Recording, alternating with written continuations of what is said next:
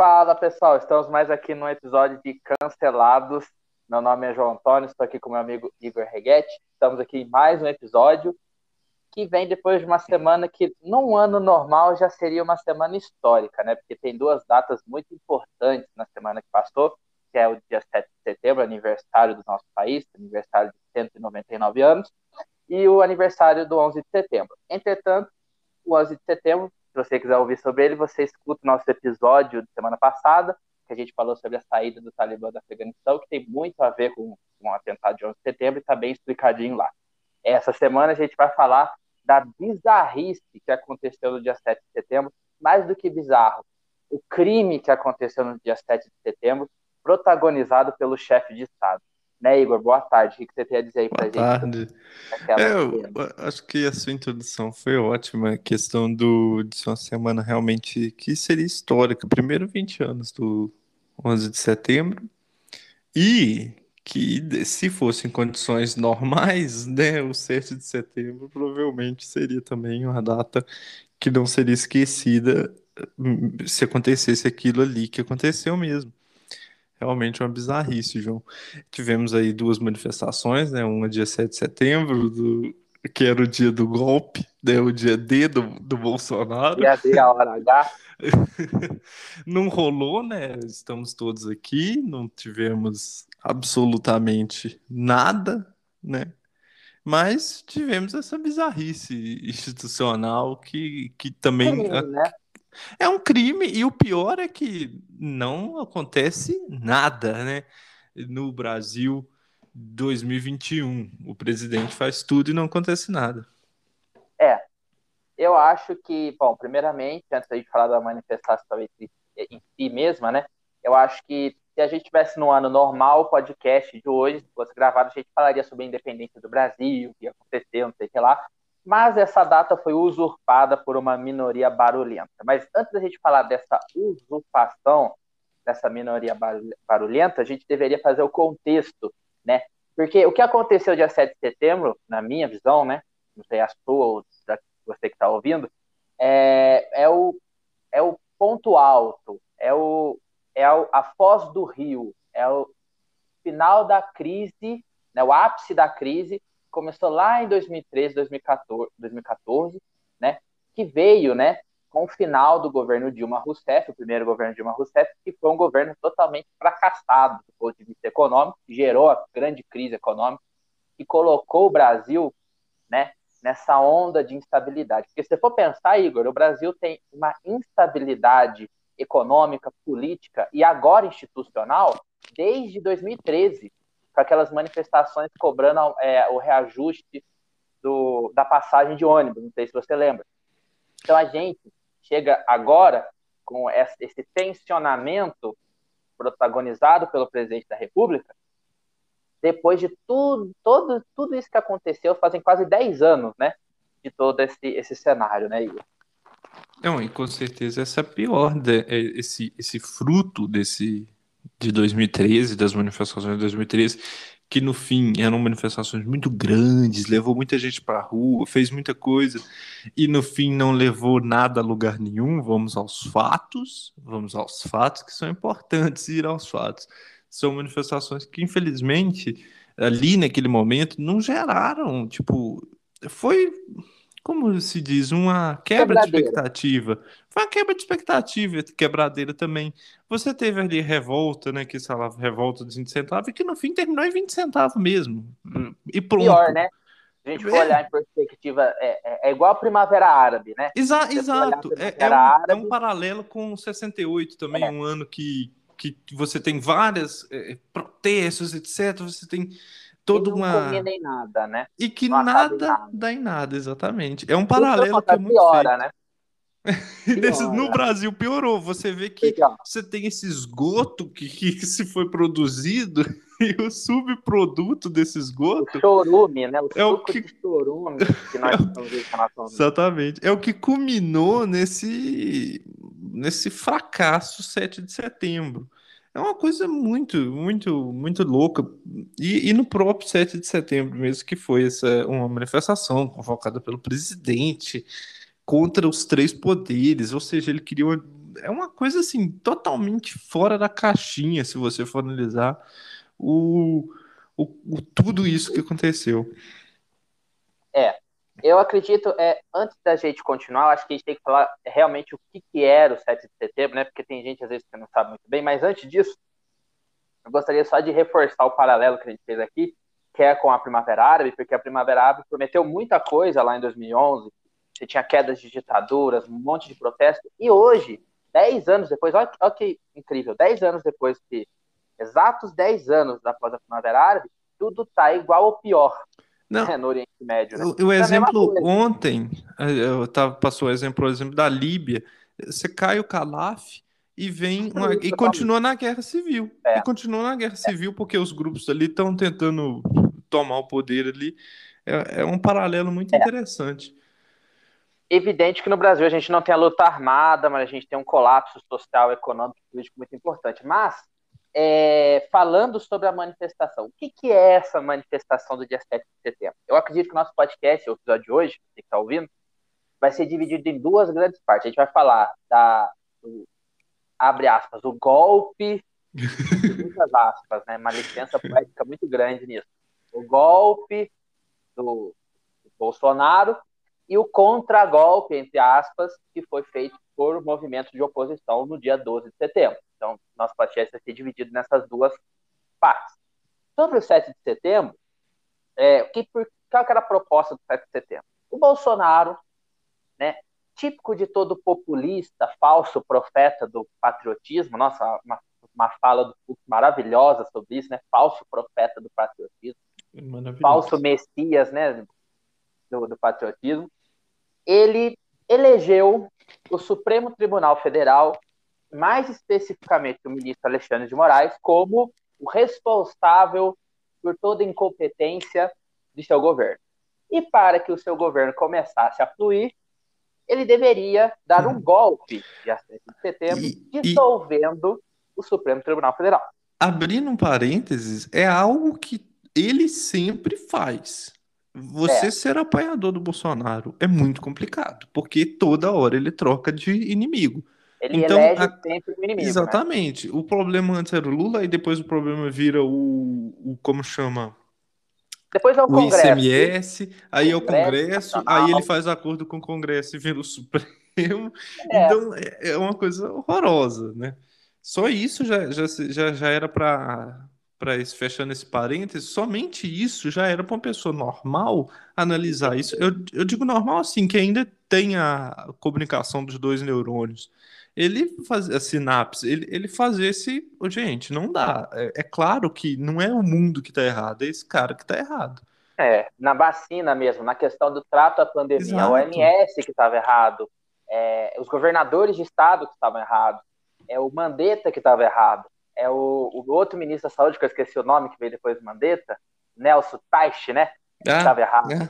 Estava todo mundo errado, menos ele. Então o Bolsonaro ele vive nesse mundo. Agora, o que acontece? Por que, que é grave o que está acontecendo, o que aconteceu, apesar de a gente estar tá fazendo piada, é grave o que aconteceu, porque, veja, a gente teve, né, o presidente, ele elegeu o Supremo Tribunal Federal como o grande culpado por todas as questões do governo dele, mais especificamente dois ministros, o Edson, é, perdão, o Luiz Roberto Barroso e o Alexandre de Moraes, né?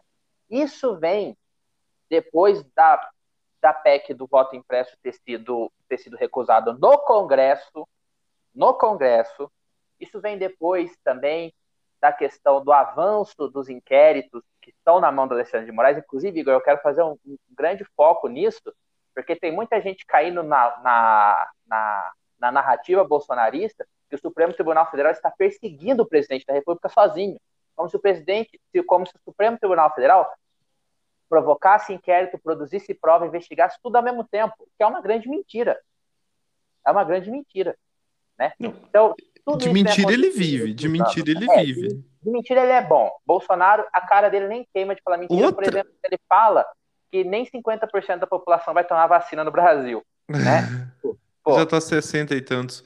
Outro, outro parêntese é a questão da pandemia, que ele culpou o Supremo de ter tirado o poder dele, por isso que foi ruim o, combate à pandemia. Ele, ele, é. ele sempre fica num jogo de jogar a culpa e jogando desde esse, dessa questão da pandemia para o Supremo Tribunal Federal de uma maneira assim caquética, nojenta. É uma é... maneira deprimente, né? Deprimente quem acredita nisso. É.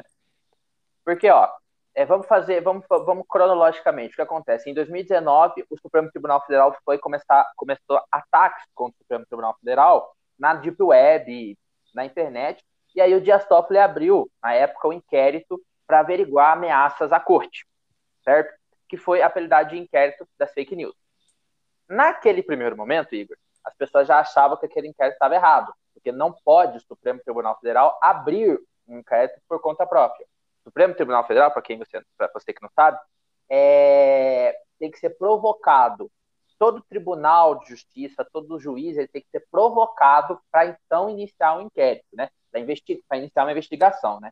E quem tem que provocar? O Ministério Público. Acontece que o Ministério Público tem um bolsonarista que é o engavetador geral da República que está lá é, é uma coisa deprimente. As pessoas falavam do Fernando Henrique Cardoso com o Gilmar Mendes, que era engavetador-geral da República, mas agora a gente tem outro engavetador-geral da República, que é o senhor Augusto Aras. Né, senhor Augusto e passou para é, recondução como passa um pássaro, né? Para recondução é. ao, a, a PGR. Porque o Senado Federal, infelizmente, tem esse, esse, esse, esse, esse sempre faz isso, né? Ele tem esse poder, obviamente, mas ele sempre faz isso. Ele, ele reconduz, ele aceita ministro supremo. Pode o, o, Bolsonaro podia indicar, acho que uma banana. Eu acho que o, eu acho que o Senado nunca é, fez nada. Eu acho. Eu, eu, não entendo esse tipo de coisa. Eu acho que podia me indicar para o Supremo Tribunal Federal que eu teria, eu passaria pela sabatina do Senado, porque ele, eles votam a favor do, do quem, o Augusto Aras. Ah, ah mas eu tenho uma. Mas eu acho que Augusto Aras, em específico, ele foi passado na, na reconstrução, Igor, porque esse especificamente ele fez o que nenhum outro procurador fez, teve culhão para fazer até agora, que é enterrar a Lava Jato. Se tem uma coisa Isso que faz sentido. mais é, gosta em Brasília, é vamos ferrar a Lava Jato. E ele ferrou a Lava Jato. Verdade. A Procuradoria-Geral da República acabou com a Operação Lava Jato com o cara indicado por Jair Messias Bolsonaro e esse cara foi reconduzido por esses senadores, porque esses senadores têm uma dívida de gratidão com esse cara, né? Agora, agora você falou, Igor, você falou uma coisa interessante, né? Que a tradição do Senado é não reprovar indicações, né? Do, Até do uma banana. Vamos né? aos é. fatos. Uma o banana nanica, eles aceitam. Uma banana nanica, o Dias Toffoli, Dias Toffoli foi recu... que não conseguiu passar num concurso para juiz de primeira instância foi aprovado na sabatina. Exatamente. Tá? Exatamente. Então, assim, é, só que o Bolsonaro ele vai conseguir quebrar até essa tradição, porque os senadores, depois daquela cena de 7 de setembro, já não querem pautar a sabatina do André Mendonça, que, inclusive, quando se tornar ministro do Supremo Tribunal Federal, vai pedir a palavra toda a sessão no início para rezar. Porque ele é um amém, amém. Amém, amém. Aleluia, irmão. Entendeu? Então, assim, é complicado. Então, é, então, voltando, né? Aqui tem aquele inquérito das fake news, tem a interferência da Polícia Federal, né? Que quem estava na, tava na mão de quem? Do Celso de Mello, né? Não estava na mão do Alexandre de Moraes, estava na mão do Celso de Mello, que Verdade. se aposentou depois de ser humilhado pelos bolsonaristas. Um grande jurista foi humilhado pelos bolsonaristas. Ele avisou. Ele avisou na época. E agora o povo está se fazendo trocado. Na época, o Supremo Tribunal Federal não fez nada para defendê-lo e ficou passando a mão no Bolsonaro. E era o então, decano. É, e era o decano. Ele era o decano. Ele foi e nomeado era... pelo José Sarney. Você imagina, ele tava há mais de 30 anos, né? Eu acho que ele ficou 32 anos no Supremo Tribunal. Tipo assim, ele era um cara muito respeitado. Ele é ainda. Mas você imagina que exatamente o que você falou, o Dias Toffoli foi receber o Bolsonaro. Foi Comeram fazer... pizza, ver jogo do Palmeiras na casa do Dias Pois Toffoli. é, exatamente. E o Dias Toffoli, que era considerado pelos bolsonaristas, e é petista. hoje ainda, exatamente, petista, advogado do PT, etc. É uma coisa assim, um suco de, de, de loucura incrível. É. é. insanidade atrás de insanidade. Insanidade atrás de insanidade. E a insanidade mor é ir pro, pro 7 de setembro, fazer aquilo, depois agora flertar de novo com o Supremo, tentando naquela carta lá, que a gente vai citar isso tudo, obviamente, mas. Mas, ó, é. ô, ô, ô, Igor, mas veja, é, esse negócio todo aí que aconteceu, eu, eu, eu gosto de falar, eu inclusive eu, eu tenho Twitter para falar de política praticamente, eu uso o Twitter só para falar de política, fico comentando lá, apesar de que ninguém curte e ninguém comenta, a gente e fala.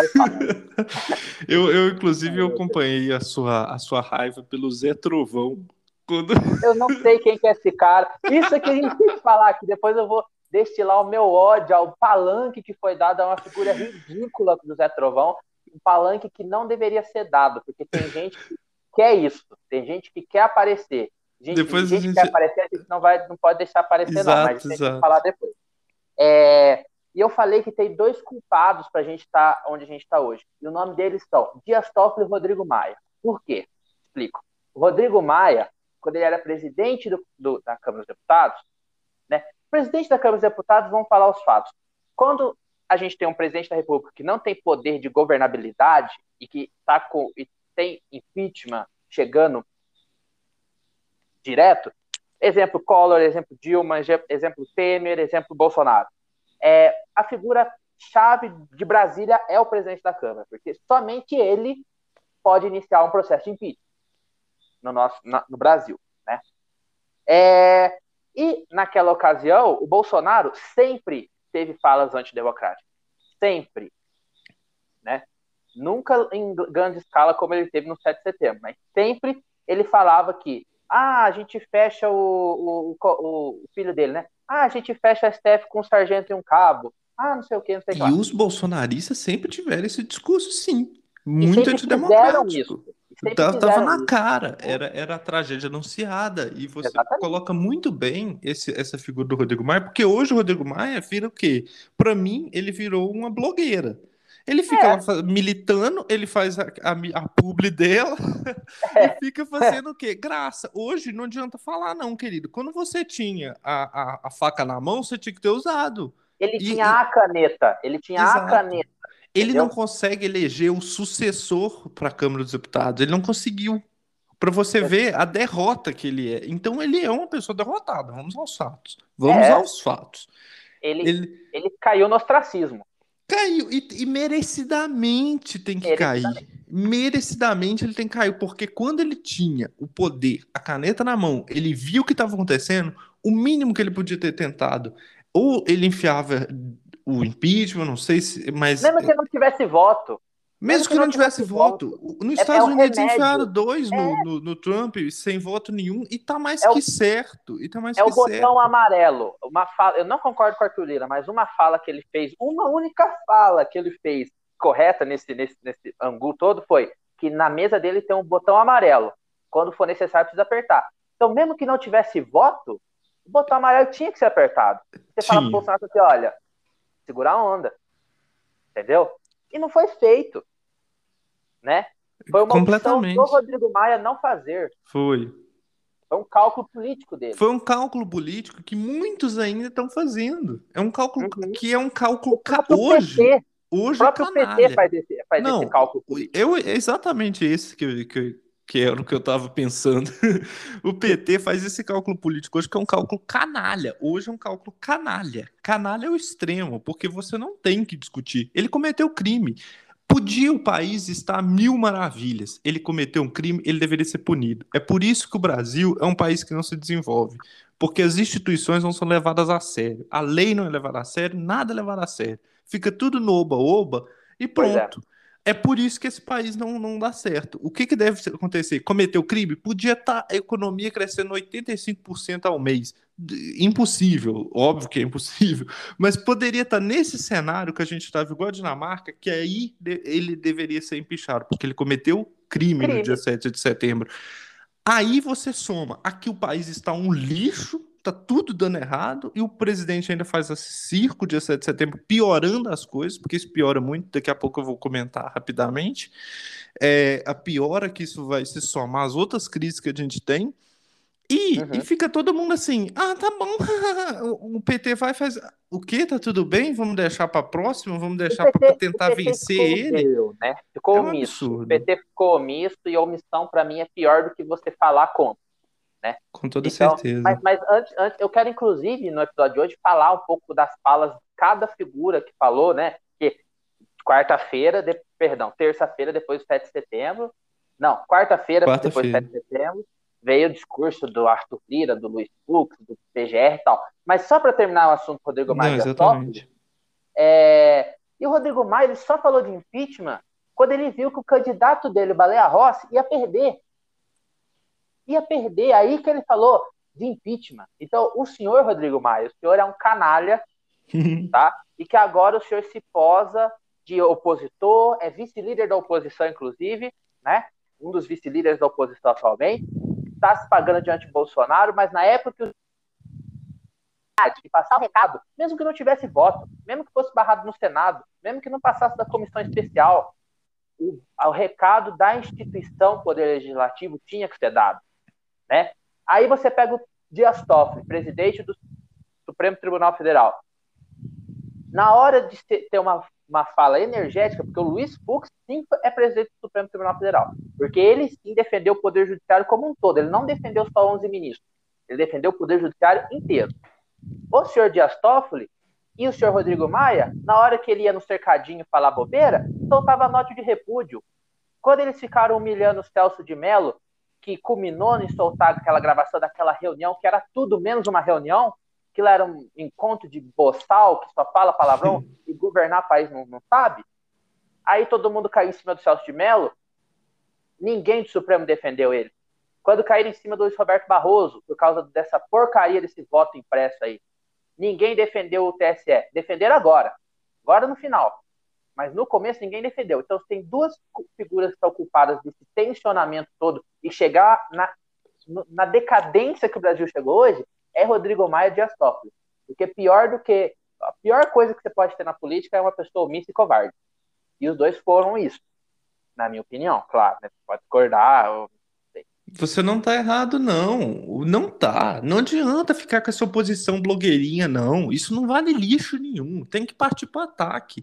O, o Bolsonaro tá com, tava, tava com tudo na mão nessa época, vamos dizer assim, com mais aprovação, com o aparelho estatal... A economia estava subindo, a economia época a economia estava dando sinais o que, que o que, que ia acontecer? Ele, ele, ele conseguiu dar um golpe, e ele é uma figura odiável, eu consigo odiar ele.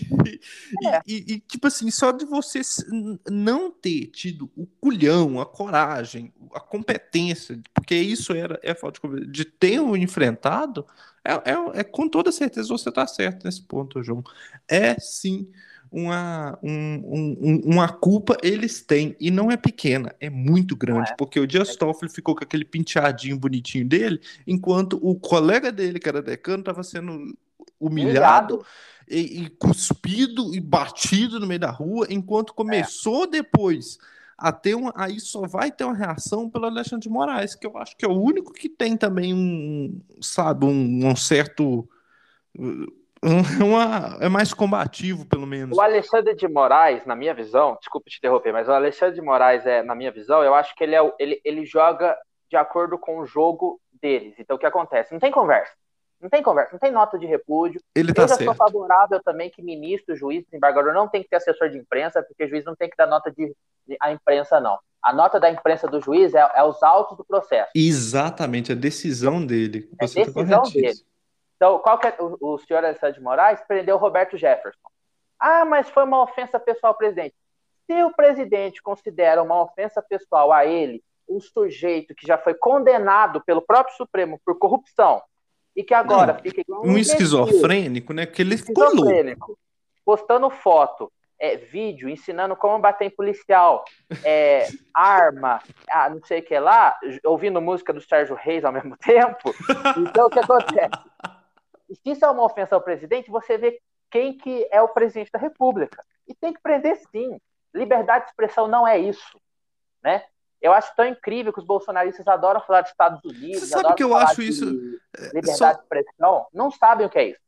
Não, eu, eu desculpa te interromper, mas você sabe que eu acho que isso é, é a liberdade de expressão? É exatamente isso. Eu poder falar o que eu quiser, inclusive, e responder por aquilo que eu falei. Não, é, exatamente. Isso é liberdade de expressão. Você Porque- fala o que você quer, mas você tem que arcar com Exato. aquilo que você Eu falou. posso falar o que eu quiser, mas eu tenho que arcar com aquilo. Então, a se eu tô... consequência legal. Exatamente. E, o- e o que ele fez foi incitação a crime.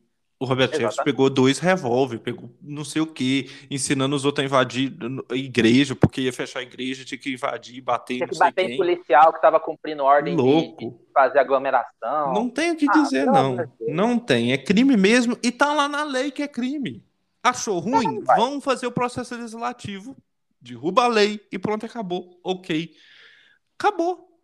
Mas tá lá no Código Penal, tem que ser cumprido. Não interessa. É assim que funciona um país que dá certo.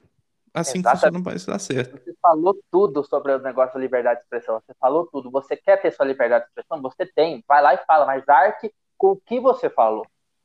Arque com o que você falou. As pessoas, elas não estão entendendo é isso. Elas acham que o Brasil virou terra de ninguém. Você pode chamar. O presidente da República chamou o Barroso de filho da puta. Pois é, verdade. Entendeu? E, e esse, Ah, e, e é o discurso crime, dele? Não é crime, mas, porra, um presidente da República chamar um um ministro que é presidente do Tribunal Superior Eleitoral de filha da puta, que isso? Entendeu? Aí não quer ter consequência. Não, ele faz aquele 7 de setembro, ele tentou um levante. Ele tentou um levante, ele tentou insurreição. Só que ele obviamente não consegue, porque é uma coisa. Porque quem que vai fazer isso ele? O Sérgio Reis? O Sérgio Reis, o Zé Trovão tava O Zé- no México. Tava no México. O Zé Trovão? Ou Meu. então 500 véia doida que fica lá vendo o zap? Não vai- isso não vai derrubar. Tipo assim, isso não vai derrubar a democracia. É. Óbvio que você não vai conseguir dar um golpe. Mas ele tentou insurreição. Ele pegou o microfone na Avenida Paulista para insurgir o povo contra o Supremo Tribunal Federal, contra o- algumas pessoas do, do, do, do Congresso. É, é isso que ele fez dia 7. E o que, que aconteceu? Um sanduíche de nada. É isso que é o Brasil. É, eu acho o seguinte: é, o que o Bolsonaro queria produzir era uma cena do Trump em janeiro. Exatamente. Discurso que culminasse em uma meia dúzia de pessoas invadindo o Congresso, invadindo o Supremo. Era isso que Ele o Bolsonaro queria isso mesmo. pretendia, era isso. Né? Que ele queria falar, ele queria que a polícia também deixasse eles entrarem. Inclusive, aqui vem meu elogio às forças de segurança do Brasil, dos estados, porque muita gente ficou com medo de que eles pudessem não fazer nada, mas no final eles cumpriram a sua Cumpriram. função constitucional. Cumpriram. Inclusive, o ministro Fux falou isso no seu discurso. O Fux está nota 10. Depois eu vou falar dele, mas já adianta aqui que está nota 10 o que, que ele falou. Ele agiu como chefe de um poder, né? Mas fica aqui o meu, o meu, o meu elogio às forças de segurança, e porque o Bolsonaro ele queria era uma reprodução ao que aconteceu ao Capitólio. Exatamente. Era aquilo, entendeu? Era aquilo, nem mais nem menos, entendeu? Se ele queria usar aquilo para usar como. Eu tava vendo o Globo News, olha aqui eu fazendo a, Três episódios, três merchans para a Globo. Vênus platinada, né? A Vênus vendo o solucionada. Tava vendo a Globo News e o cara falou duas frases que eu quero citar aqui de comentarista da Globo News. Um falou o seguinte: 7 de setembro era o estado novo do Bolsonaro. Só que não deu certo. Não deu certo. Ele queria, não sei se ele queria que o pessoal invadisse o Congresso e aquilo desse uma desculpa para ele tentar fazer algo, né? Porque falou de Conselho da República, e depois eu vou explicar o que é Conselho da República. É, Mas não deu certo. Né? O cara até falou o seguinte: a gente pode até, como o Estado, a era Vargas teve né, o governo provisório, constitucional e Estado Novo, o governo Bolsonaro é o governo da demolição, né, que foi até agora o governo da demolição, porque o objetivo do Bolsonaro, por enquanto, a única, a única política que eu vejo que o Bolsonaro teve até agora, Igor, é despetizar a, a máquina estatal, mudando o nome de Bolsa Família, mudando o nome de Minha Casa Minha Vida, acabando com Coisa que, é- que não vale nada também, né? Coisa que é coisa de gente burra, porque coisa Né? que funciona a gente mantém, entendeu? É isso. Um país só funciona se a gente mantém aquilo que funciona. Exato. Bolsa Família é um programa social importante? É. Ele não pertence ao PT, ele pertence ao Estado brasileiro. Então mantém ele. Não, e, Entendeu? Pô, acabou. exato, Né? é, é coisa de político fraco. É coisa É de coisa político de fraco. político- medíocre. Medíocre, medíocre. Com ego inflado, que não consegue deixar a própria marca na história. Muito medíocre. Quer demolir aquilo que foi construído por outro, né? É, não tô aqui, não sou petista, não tô fazendo culto ao PT aqui para deixar claro. Mas ah, a gente, a gente criou... falou tão mal dele no, no é, último episódio. Acho que já tá claro é. isso, né? mas que o PT fez alguns programas sociais importantes para o Brasil, isso não é inegável, né? Agora veja, é, e outra frase marcante que eu vi na, na Globo News é que o governo Bolsonaro ele acabou e ele acabou. O governo Bolsonaro ele acabou. Por que o governo Bolsonaro acabou? Porque o, o que vai sobrar agora é ele cumprir tempo de jogo. Porque não vai ser o Bolsonaro que vai governar agora, vão ser ministros, vai ser o Arthur Lira, né? Porque o, Bolsonaro simplesmente não tem condição de conversar com nenhuma, nenhuma instituição mais. Ele quer conversar com o Alexandre de Moraes agora. Ele quer falar com o Supremo Tribunal agora. Né? Como é que, não, como é que o Paulo Guedes vai na Praça dos Três Poderes agora e pedir para o Supremo votar a favor da PEC dos precatórios. Como é que vai acontecer isso? Entendeu? Sabe? Não vai acontecer. Você acha que os ministros supremos vão ter boa disposição para votar a favor de pautas do governo? Eu acho que o Bolsonaro não quer ser reeleito, na minha opinião, porque esse é o objetivo dele, porque ele está fazendo o possível para se sabotar. Ele mesmo se sabota. Ele né? se sabota, sempre foi assim. Eu, eu também penso isso às vezes. Eu acho que ele é tão doido que ele já fala: ah, não, eu não, não vou, não vou. Sei lá, ele, ele, ele não pensa. Ele não pensa. Ele não, é, não, não tem condição. Essa crise política soma com a crise sanitária, que soma com a crise fiscal. Exatamente. Que sobra, que soma com a crise energética que agora está tendo. É. E, e até corre o risco de crise de abastecimento. Inclusive a Infomoney hoje já tinha publicado de manhã um negócio falando dessa somatória de crise. Ou seja, a gente vai ter um resultado na economia inevitável dessa crise política. Você vai ter todas essas crises somadas para a construção de um 2022 e de um final de 2021. Eu não sei o que, é que vai vir, sinceramente. Eu é. não, não, não, não consigo prever.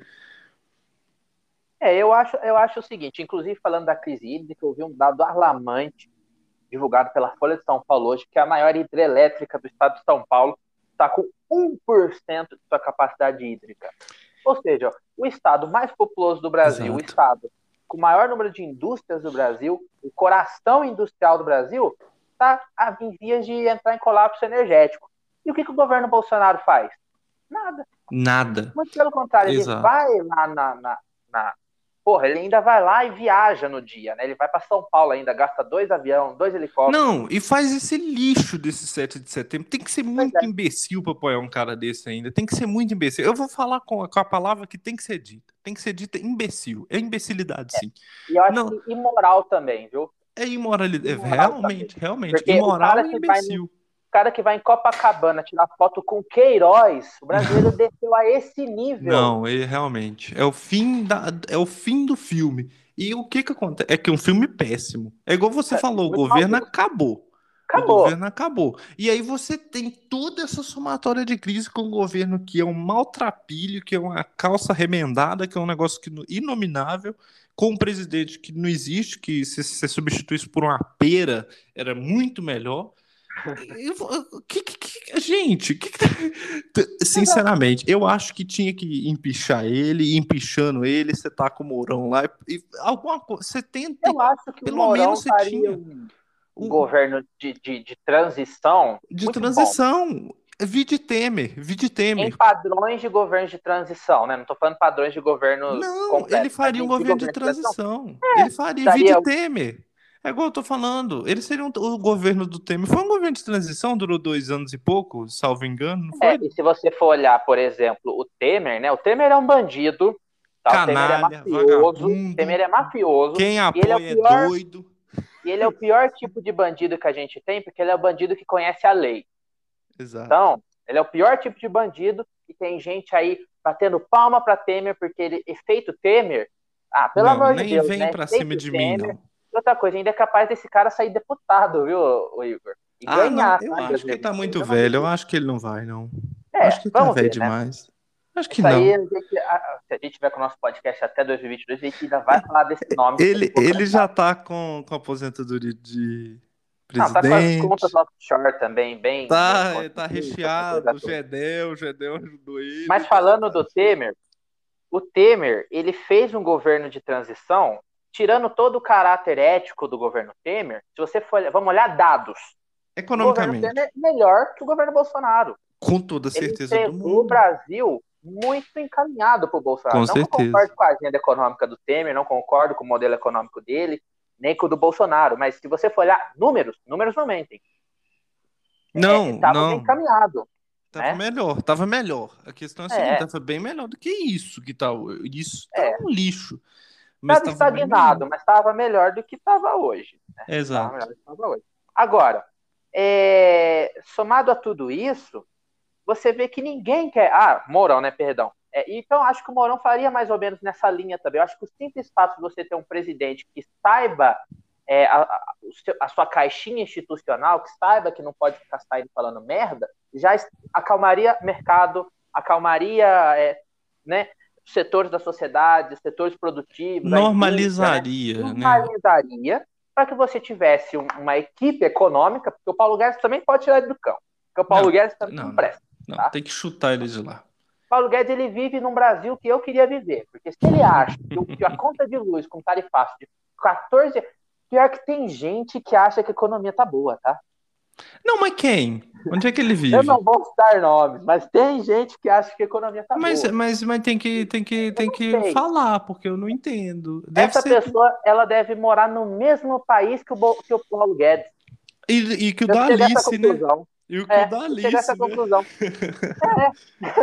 Porque, Porque- veja, se o cara acha que tarifa de R$14,90 na conta de luz é, é normal, Em cima da conta de luz mais cara do planeta, vamos aos fatos. Em cima da conta de luz mais cara do planeta, sendo o país com mais possibilidade de produção de energia nesse Exatamente. planeta. E o governo não fez nada, pra, porque todo mundo sabe que em julho tem crise hídrica nesse país. Tem uma criança de 10 anos de idade que está estudando geografia, sabe disso muito bem. E o governo É. nunca faz nada. E não é só Bolsonaro, os governos anteriores também. ele E esse piora. Linha, né? Você sabe o que, que eu acho engraçado? É que você vai ver quem que é o ministro, é um general, né? Uhum. É, Não, aí você vai ver, aí você vai ver os, os sub, os subministros, o vi- o- os secretários, são todos generais. Eles vão ter que. O que, que eles vão fazer? O que, que, que o general faz? Ele vai prender a, a energia, né? Chegar lá e prender a energia. É uma coisa preocupante, né? Quando a gente tocava vento com a Dilma, agora a gente prende energia com os nossos militares no poder. E, e- e é preocupante isso, Igor, porque você vê, é, você disse uma coisa muito certa. Tradicionalmente, os governos pagam para ver todo ano o negócio de crise hídrica. Eles pagam para ver. Eles torcem para chegar em setembro e outubro chover. Muitos dão certo. Né? O problema é que o Bolsonaro também está atacando foda-se pro meio ambiente, tá, jo- tá- tá queimando tudo, aí não chove mesmo, né? Mas aí o que acontece? É, eu acho que o governo Mourão, ele seria um governo necessário para chegar alguém em 2022, né? Que pudesse ter uma base para construir alguma coisa, né? Porque o Bolsonaro realmente não tem condição. Agora, não vai acontecer, porque o discurso do Arthur, Arthur Lira, primeiro, o discurso do Arthur Lira foi uma das coisas mais assim, tristes que eu já vi. É, é, eu Ele já é vou passar a falar. Ele, ele é uma coisa, né? Meio. Ele, ele, ele tem uma aparência também meio estranha. Não, ele, ele é, É, bem cadavérico. Ele, É, ele- é ele é- bem. Assim, né? Você encontraria o Eu- eu acho meia-noite na rua, você sai correndo. É, eu acho que a cadeira do presidente da Câmara transforma a pessoa assim, né? Porque o Temer foi presidente, o, o- Eduardo Cunha. A pessoa tudo é sugada, Tem um né? pessoal bem. Suga energia vital a cadeira, eu acho. Agora, o que acontece? O Arthur Lira, ele falou o seguinte: o Bolsonaro é minha galinha dos ovos de ouro, eu não vou derrubar ele. Se ele continuar falando merda e destruindo a economia, aí a gente pensa. É isso que você tira do, do, do discurso dele. Entendeu? Quando ele vai lá e não defende o poder judiciário no discurso dele, ele está corroborando para a destruição das instituições que o Bolsonaro quer fazer. Né? Quando ele, em vez dele chegar e falar assim, que é um absurdo o Bolsonaro chegar num caminhão e falar que não vai cumprir mais decisão judicial, ele, ele deveria ter falado isso, né? Isso era o que esperava-se dele falar como presidente da Câmara. Ele vai lá e fala assim, que o presidente não pode levantar discussões que já foram é, resolvidas no Congresso Nacional. Veja, Primeiro que o presidente não tem coragem de atacar o Congresso Nacional, né, Igor? Porque não. se você quer atacar alguém pelo voto impresso, ataca o Congresso Nacional, porque eles votaram contra. Não tem nada a ver com Barroso. Não tem nada a ver com Barroso. Coitado do Barroso, o Barroso tem aquela cara dele de Golden, né? Daquele Golden Retriever lá, né? Animado, assim, né? Felizinho e tal. Ai, meu Deus. Ele não fez nada. Tadinho, pra... Ele foi lá e votou? Ele foi lá e votou contra o voto impresso? Não, ele defendeu o nosso sistema eleitoral, tá certo. Né? E agora vem falar isso. E o Fux falou isso. Aliás, não foi o Fux, não, foi o próprio Barroso que falou, né? O presidente ataca o judiciário porque tem medo de atacar o Congresso, porque ele sabe que o Congresso pode derrubar ele. Né? É tudo muito complicado, né, Igor? Tudo muito complicado. É, é uma coisa horrorosa. Então você tem essa, esse 7 de setembro, partimos agora do 7 de setembro, vem o dia pós-golpe. é, depois do golpe, né? Etc. Aí vem um movimento Lira, com o, o pessoal do Centrão, mais reza a lenda, Gilmar Mendes, para tentar pacificar, junto com o Temer, chama o Temer, faz aquela nota. E aquela nota só serviu para uma coisa, para os bolsonaristas, alguns bolsonaristas saírem do barco, porque eles viram é. que, que só eles que são a bucha de canhão e que o próprio presidente tá, tá, tá vomitando para eles, literalmente, só tá usando eles para massa de manobra eu acho o seguinte, eu quero aproveitar até falar do Zé Trovão agora, né? É... Chegou o seu momento. Chegou Fale o momento. do Zé Trovão. O que acontece? O Bolsonaro, eu acho que ele, ele é uma pessoa, ele é uma criança. Ele age como uma criança, porque ele é aquela criança que faz aquela brincadeira, que perde o controle e chama o pai. Não é criança, não, é aquele jovem inconsequente que faz merda e quando precisa de ajuda chama o pai para ajudar, porque está perdendo o controle. É isso que o Bolsonaro fez. O Bolsonaro cutucou os caminhoneiros, os extremistas, tá? Porque caminhoneiros como um todo e eram poucos nessa, nessa bagunça, e eram não. poucos. E eram e poucos eu, e eram poucos né? porque eles tomaram a rodovia mas se eu tô com a carreta e eu barro a rodovia e falo assim ninguém vai passar. Ninguém passa mesmo não. Ninguém passa. Ninguém é uma então, minoria barulhenta. Exatamente uma minoria barulhenta dentro dos caminhoneiros e quando ele viu que essa minoria estava despirocando, estava querendo, ah, nananana, go, go, estado de sítio, né? E achei uma coisa maravilhosa. Uma hora da manhã, os caras divulgando o vídeo, chorando, ah, estado de sítio, fizemos parte da história. Eu fico é, imaginando quem criou essa fake news deve ter rido muito, né? Ele deve ter criado para brincar com aquela gente, não tem condição, não, não tem condição. Não, cara, os caras comemorando, fazendo buzinaço, e o cara chorando, fizemos parte da história, fizemos a nossa luta aqui. E aí, e, e o Bolsonaro, ele viu que ele estava perdendo o controle, porque essa galera estava muito fechada. Aqui mesmo eu moro, eu moro no Vale do Paraíba, né, aqui perto da Dutra. E aqui na Dutra fecharam dois pontos, não estava deixando ninguém passar, né? Não, então, e, e, o risco. Sair do controle era grande. Era, era também assim, que ele sabe economicamente. Porque Nossa, se o país né? ia destruir a economia. E outra coisa, empresariado. Porque o empresariado ia sofrer muito. Porque o que, que você imagina? Ele não consegue mais receber produto, ele não consegue entregar, porque está faltando combustível e está faltando produto para chegar. O empresariado, que ainda, médio, que ainda apoiava ele, ia vazar do governo, ia sair, ia, ia odiar era um o movimento, né? né, Igor? Era um movimento que se desenhava. Mercado desabando, né? Queda de 3% na bolsa. Não, e se durasse 15 dias. Da, com 5 fecha a bolsa, né? Salvo engano, não sei. Sim, sim. É... E se durasse 5 dias?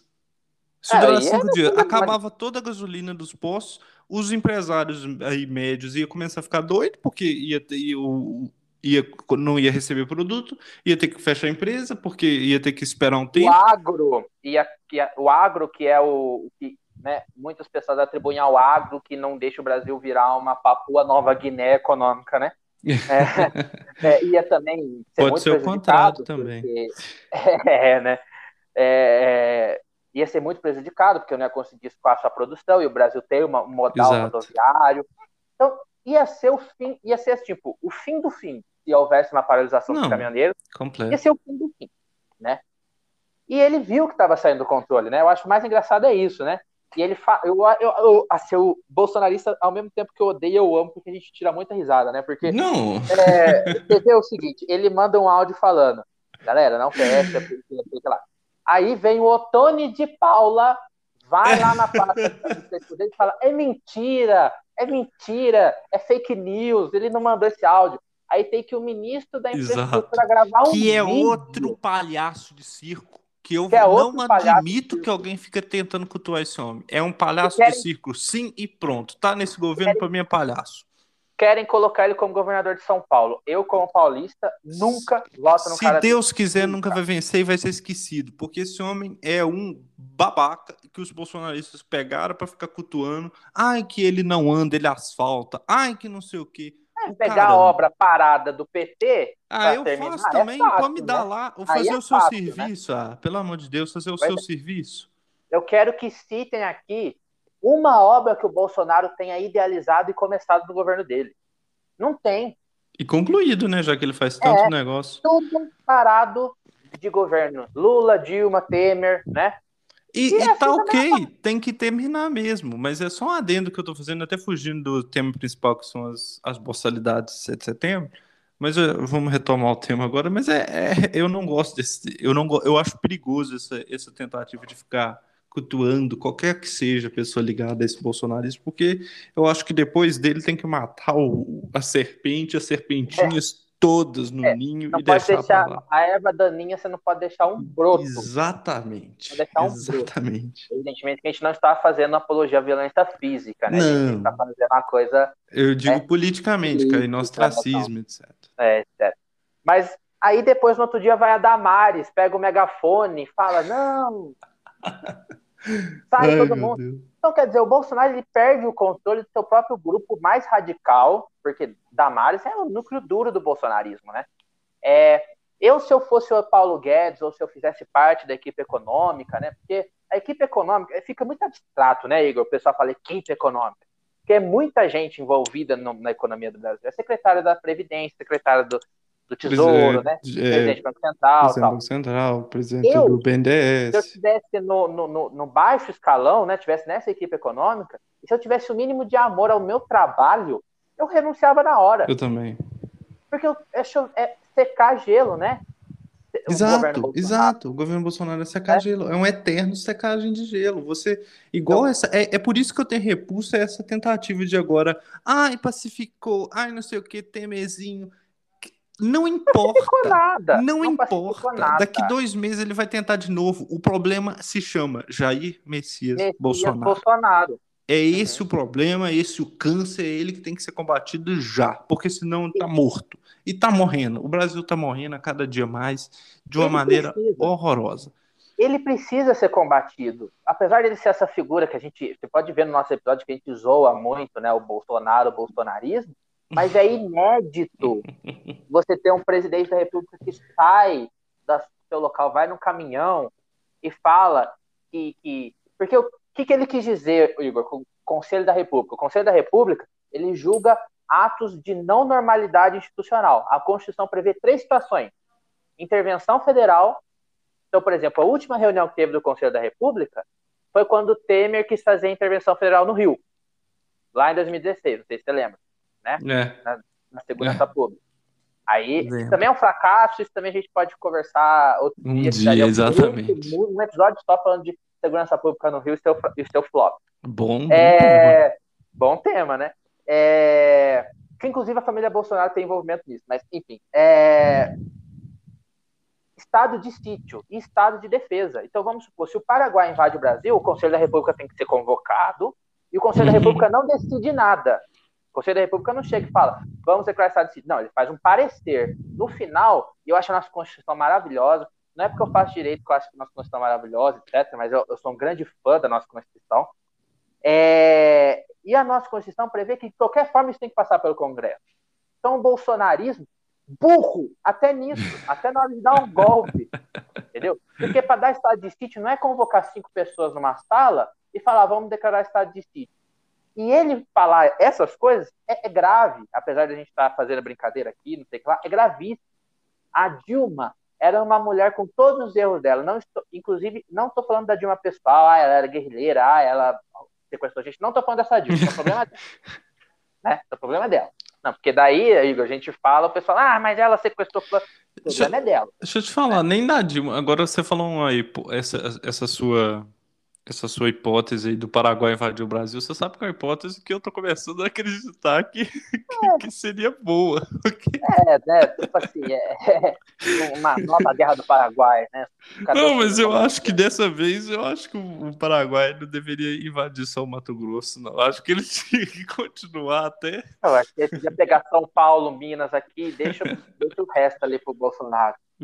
É, nem a Dilma quando ela teve aquela questão do impeachment, que também a gente poderia falar de golpe ou não, isso é outro assunto que também daria um episódio inteiro, é, ela nunca cogitou ruptura institucional. O Temer nunca cogitou ruptura institucional. O Lula nunca cogitou ruptura institucional.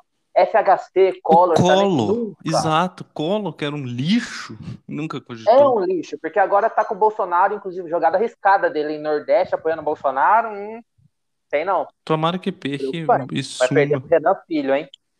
É. Isso aí a gente pode falar nos próximos episódios também. Mas, ó, ninguém cogitou ruptura institucional.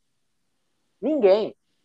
Então, o que o Bolsonaro fez é grave, sim. E a oposição precisa combater isso. A oposição. Agora, a maior voz da oposição hoje é o Lula. Né? É o Lula, né? é... E o Lula não fala nada. Isso prova que ele não é a maior voz da oposição. Isso prova que ele é uma pessoa sedenta pelo poder. Exatamente. Entendeu?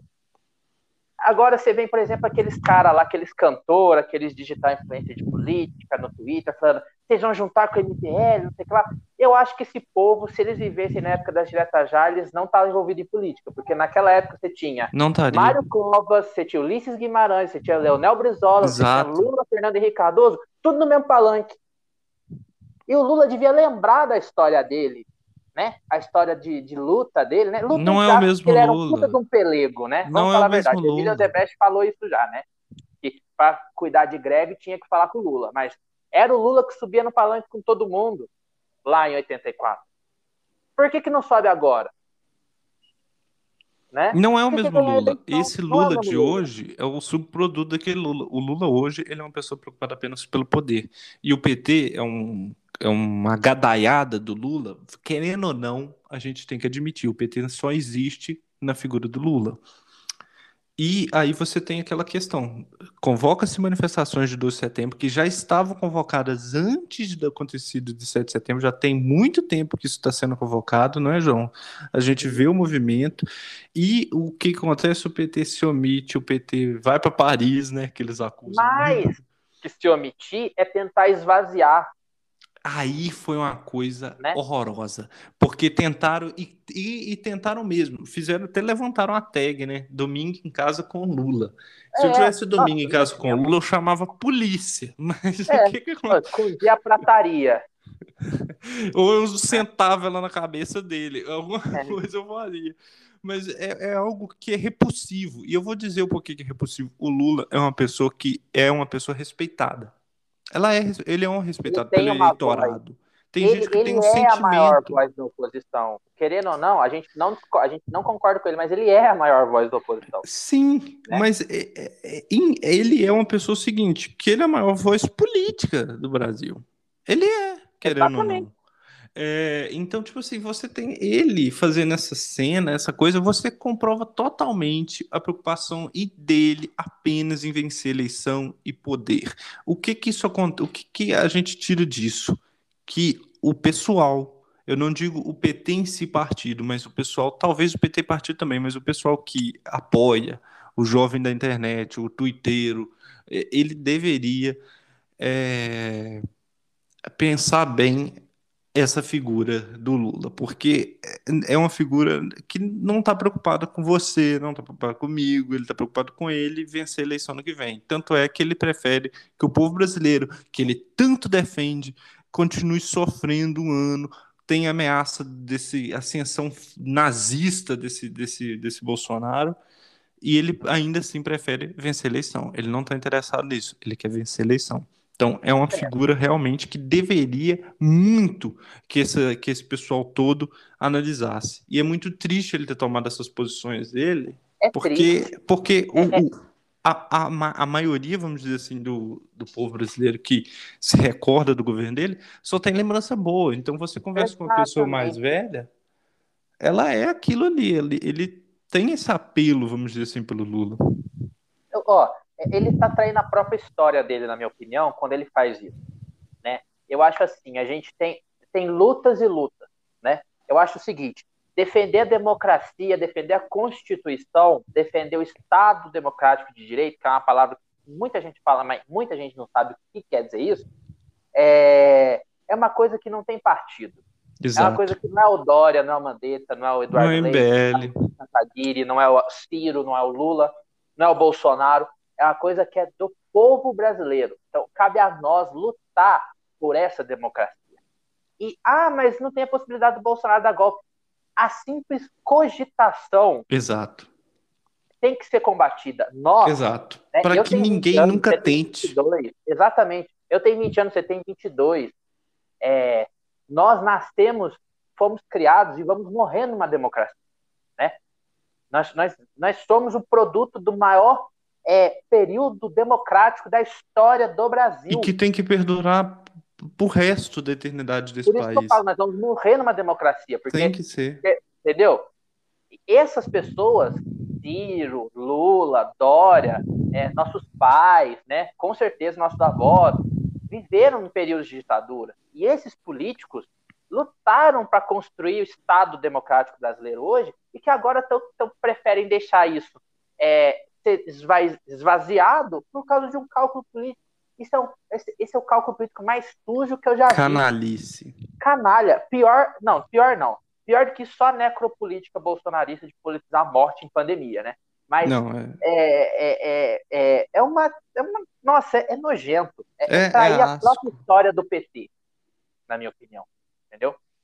Que é um partido de viés popular, é um partido de viés. E, e não tem né? essa. Ai, vocês, igual, igual eu vi, vocês vão se juntar ao fascista para combater o fascista. Gente, o MBL, ele pode ser o trem mais errado do mundo. E eu não gosto do MBL, eu odeio o MBL.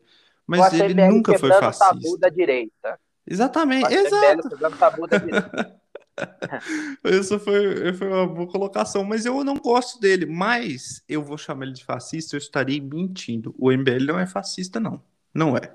Eles têm abertura, sim, é, vamos dizer assim, para o debate, etc. E, e, e, e, mesmo que teve os seus, os, os seus nojos e erros, não é que, é, que era manifestação é dele. Não é, é manifestação dele. também erra né? No sentido Exato. de, tipo assim, não estou falando que fascismo é um erro humano. Não, o que eu estou querendo dizer é o seguinte: eu votei no Bolsonaro no segundo turno. Eu votei no Bolsonaro no segundo turno. Eu não voto nunca mais no Bolsonaro. Eu, João Antônio Xavier Ribeiro, não voto nunca mais no Bolsonaro. Certo? Você falar que uma pessoa que votou no Bolsonaro, que é a maioria do Brasil, são 55 milhões O mesmo que apoiou o impeachment da Dilma. O que mesmo é. que apoiou. É. Que, o que apoiou o impeachment, que votou do Bolsonaro. Então... É, é, é você cuspir na cara de quem você precisa para combater o que nós estamos vivendo hoje. Você entendeu? Agora, o PT vive uma incoerência virtuosa, tipo, em ciclo, porque o PT fala não podemos ficar junto com aqueles que aplicaram o golpe, mas o Lula estava jantando com o Sarney. O Lula falou que precisa é, ver o Nisto uhum. no Congresso. Exato, exato, exato.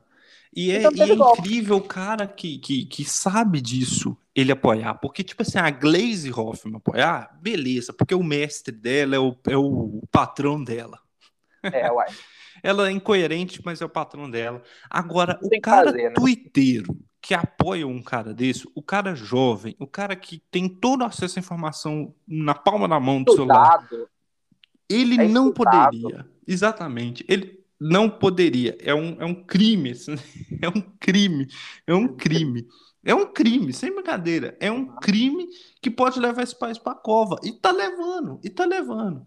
Apesar que o movimento do dia 12 pode não ter sido ter tido tanta gente, que eu acho que era o único caminho para o impeachment agora. Se tivesse inundado de gente dia 12, Aí, era uma resposta vermelho era uma resposta direta ao dia 7, uma resposta direta ao Bolsonaro. Eu acho que a gente já estaria hoje num dia com o, o Arthur Lira reunido lá em Brasília para tentar tirar o homem. Eu acredito nisso, sabe, ah, Eu tenho essa visão. Mas, Igor, é pra, só desculpe te interromper, mas você falou isso é, é interessante. O Gilberto Kassab mesmo, agora, hoje, já falou o seguinte: depois do 7 de setembro, ele comentou, né? Precisamos fazer um. avaliar o processo de impeachment, né? O PSD vai abrir uma comissão de impeachment, né? E hoje uhum. ele já falou assim, não há clima para impeachment. Exato, exato. É isso aí. Parabéns a todo o PT, ao Lula e a essa gente que vive no país da Alice, né? Que, que fez isso aí, que fez esse cálculo retardado, idiota. Não adianta convocar agora uma manifestaçãozinha. Não adianta. Não adianta. Igual o PT vai tentar convocar uma. Não vai, não vai, outubro, né? não vai adiantar. É, pois é. é... não é. adianta. É. Adianta o quê? O movimento que aconteceu no dia 12, porque o PT não adianta convocar. Eu já te digo isso porque o... vai ficar aquele suco de ah, é PT, é, é Bolsonaro. Então, o que que acontece? Se a gente tiver tivesse um movimento do quê? Que foi que pelo menos o dia 12 foi vitorioso. Tem um movimento ali do meio. Tem um uhum. movimento de, de, de, saída de polarização. Esse movimento é, saiu satisfeito. Eu acho uma análise bacana. Eu acho uma análise bacana de que o seguinte: o MBL saiu mal, maltrapilho. O Vem Pra Rua, não sei nem que se existe, mas diz que existe, já, já não existe mais. Esse daí morreu. o MBL foi o maior perdedor, né? Do, Exato, esse daí também tá beirando a morte. Tá, vai precisar se reinventar, porque senão morre. Mas há um que saiu bem, que é a análise também do Antônio do Tabit, que é do, do My News, que foi a, o, o, o Ciro, porque para ele saiu bem. Porque ele, ele sai do cara que era o considerado beligerante, que briga com todo mundo, para subir no palco com gente que todo dia ataca ele, que, que é o MBL, que inventa N fake news dele. vai no, no Flow Podcast e fala que o projeto dele é horrível. Exato. Foi, né, e, e não, e que fizeram as maiores bizarrices. Falam que ele vai imprimir dinheiro, que falam um monte Maior de coisa. fake news da história. E ele sobe no palanque com esse cara, do lado desse cara, isso mostra pelo menos o seguinte: essa taxação de que ele é doidão, que ele é o capeta, que ele vai bater em todo mundo, que ele é o capeta é isso ótimo. Isso é uma mentira. Isso já acabou. Isso caiu por terra ontem e para ele é muito bom politicamente. Para ele é muito é. bom politicamente. Eu, eu acredito o seguinte, é, eu gostaria inclusive de fazer uma análise em relação a isso, porque eu vejo o seguinte, você vê que teve muitas figuras conhecidas ontem, né?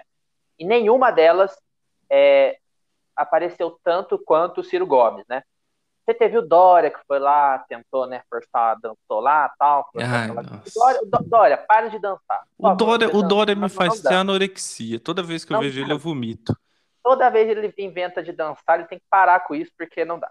Foi a Simone Tebet por causa da CPI do Covid, bacana, achei legal. Foi o Mandetta. Alessandro Vieira. O Alessandro Vieira, foi o Amoedo, né, as uhum. lideranças do MBL estavam tudo lá. Mas ninguém brilhou tanto quanto o Ciro Gomes. E eu acho que o movimento de 12 de outubro seria muito menor se não houvesse adesão da dita turma boa. Turma boa, para quem não sabe, é o pessoal que apoia o Ciro nas redes sociais, né?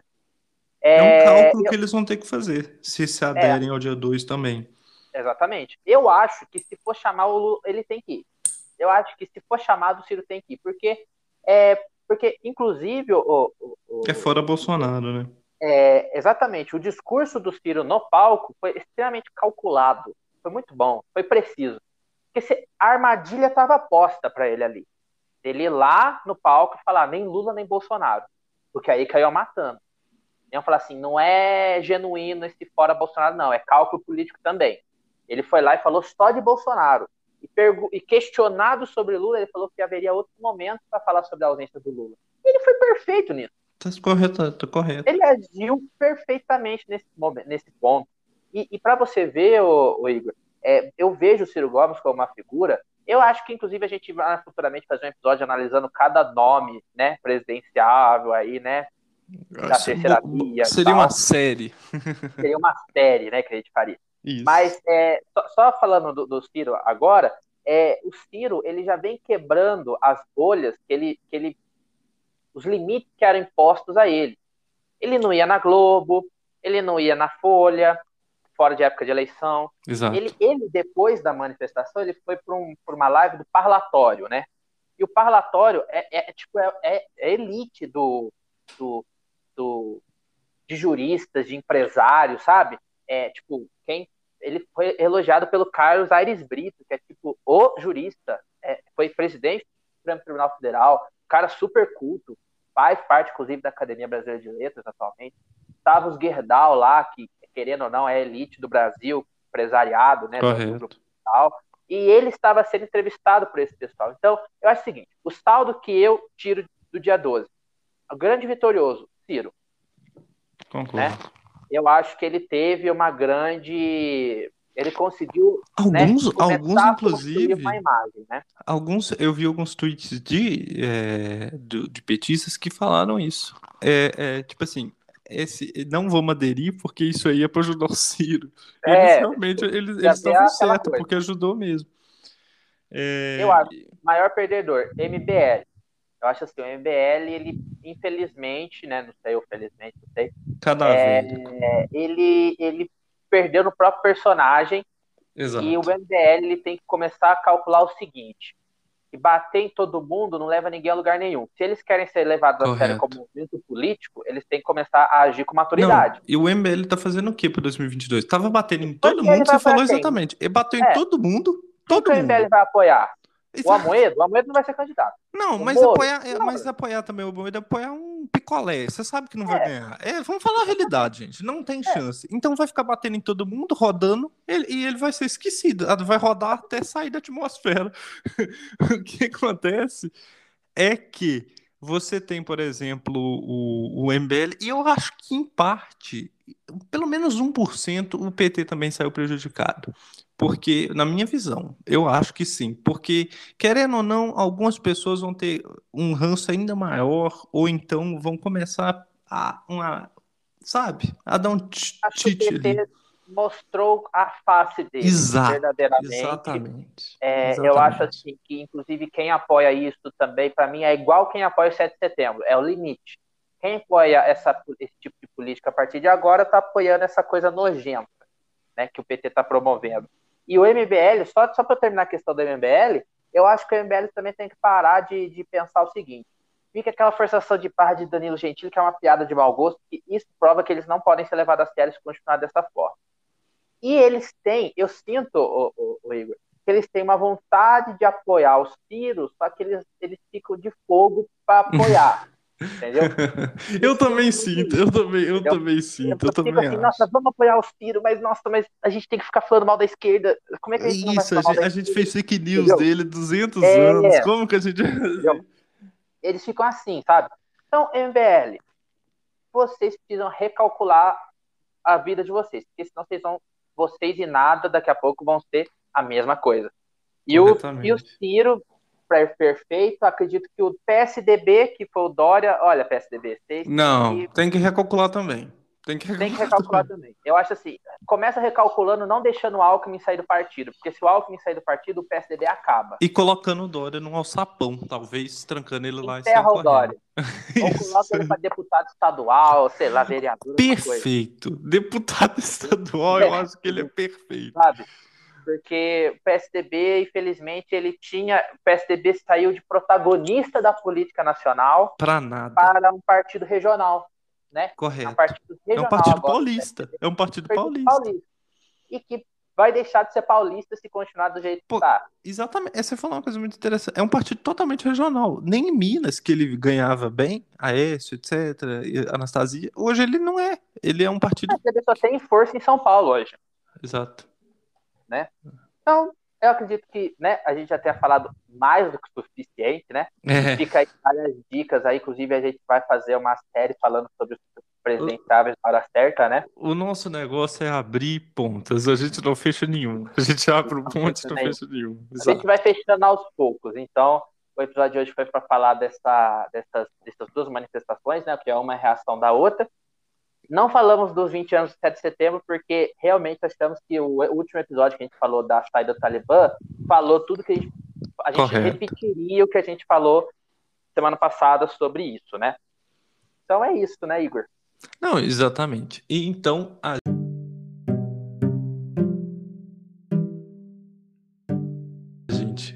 vai ficando por aqui com essa análise torta nossa, porque somos tortos sobre a manifesta o, o golpe de 7 de setembro e sobre a manifestação do dia 12 e todas as questões políticas envolvidas nisso. Então a gente fica por aqui e até o próximo episódio. Tchau, até tchau. o próximo episódio.